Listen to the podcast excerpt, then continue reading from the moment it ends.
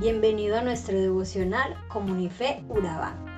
Hoy quiero hablarte de algo muy familiar que en nuestro diario vivir utilizamos al momento de tomar decisiones y acciones. Se llama conciencia.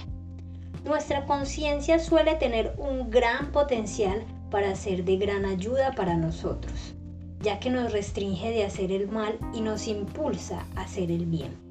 Pero ¿qué sucede si lo que considero bueno es realmente malo? Quiere decir que esta conciencia que muchas veces nos guía puede llevarme por un mal camino. No te sorprende, ¿verdad? Es lo que a diario observamos en este mundo, donde a lo bueno llamamos malo y a lo malo le damos un mejor lugar. Un mundo plagado de placeres que dañan nuestra integridad mental, física y espiritual. Pero aún nosotros sabiendo eh, todas estas cosas, le damos lugar. Por ejemplo, nosotros sabemos que una hamburguesa con papitas fritas y Coca-Cola no son para nada buenos para nuestro cuerpo. Pero aún así decidimos deleitarnos en ese placer. En esta ocasión encontramos en Hechos 24.1.27 que Pablo fue acusado ante el gobernador Félix por una delegación de líderes y una persona completamente preparada como orador llamada Tértulo. Tértulo utilizó la adulación ante Félix tratando de manipularlo con sus palabras de agradecimiento hacia él aunque para nadie era un secreto que Félix era un cruel maltratador de los judíos y que toda la maldad que hacía quedaba en impunidad. La acusación de Tértulo hacia Pablo fue de una forma despectiva, pues lo comparó como una plaga. Tértulo, para acusar a Pablo, usó medias historias, medias verdades y exageraciones. Suena un poco familiar, ¿verdad? Pues muchas veces para nosotros quedar bien ante alguien utilizamos la herramienta de la adulación, o más bien, pues lambemos un poquito con cariñitos exagerados para que el otro nos haga el favorcito. ¿O cuántas veces decimos verdades a medias? Claro, lo que nos conviene. O tal vez exageramos un poco para que crean lo que decimos. Y en ese momento, ¿en qué rincón queda nuestra conciencia? Muchas veces, cuando alguien hace algo malo en contra de nosotros, normalmente reaccionamos de la misma manera en contra del otro. Y es aquí donde quiero que conozcas la defensa de Pablo. Pablo para su defensa reaccionó, no reaccionó como Tértulo. Él no tuvo que exagerar ni decir mentiras o verdades a medias. Simplemente puso primero su convicción y su buena conciencia. Dice el verso 13 y 14, no pueden probar las malas cosas de las que me acusan, pero te confieso que según el camino que ellos llaman herejía, Así sirvo al Dios de mis padres, creyendo todas las cosas de la ley escritas. En el verso 15, teniendo esperanza en Dios, la cual ellos también abrigan, de que habrá resurrección de los muertos.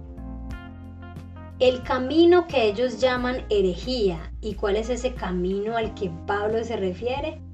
Pues al cristianismo.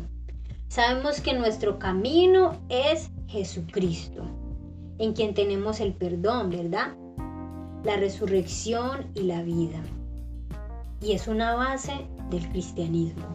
Nuestra esperanza en la resurrección lo podemos encontrar en 1 Corintios 15. Pablo presenta su convicción y su conciencia. En el verso 16 dice, por esto procuro tener siempre una conciencia sin ofensa ante Dios y ante los hombres. Y es que realmente el valor de una buena conciencia muchas veces es menospreciado. en ocasiones eh, configuramos de forma incorrecta nuestra conciencia o sucede también que actuamos en contra de nuestra conciencia, trayendo el error y el pecado a nuestra vida. Pablo actuaba con buena conciencia, basada en los juicios de Dios y bajo su palabra. ¿Y nosotros? En gran parte, muchas veces, bajo nuestro propio juicio. Y pues, ¿cómo te parece que Pablo después de su defensa no fue liberado? Pasó dos años custodiado por orden de Félix. Y Félix y su esposa escucharon a Pablo que les habló de la fe en Cristo, pero Félix, al sentir su conciencia de pecado, solamente se espantó. Y sabes una cosa, esto es lo que más podemos hacer por ti. Es lo que más podemos hacer por otros, hablarles de Jesús. Nosotros no podemos obligar o no podemos tratar en nuestras propias fuerzas de cambiar a la gente, solo hacerles conocer de nuestra fe en Dios. Y Félix, aunque escuchó a Pablo hablar de Jesucristo y sintió un miedo intenso a causa de su pecado, no cambió, de hecho, se convirtió más bien en la puerta para la caída de Pablo, pues Félix esperaba que Pablo le diera dinero para él entregarle su libertad, pero Pablo nunca lo hizo. ¿Y cuántas veces nos vemos tentados a aceptar la deshonestidad a causa de nuestra necesidad y a causa de nuestras circunstancias? Es cierto que en muchas ocasiones atravesamos tiempos difíciles, pero escúchame bien, por nada debemos negociar nuestros principios. A menudo encontramos personas como Félix, que saben lo correcto, pero se niegan a hacerlo por el que dirán, pues él buscaba congraciarse con los judíos. Y esto es una falta de valentía y determinación por parte nuestra.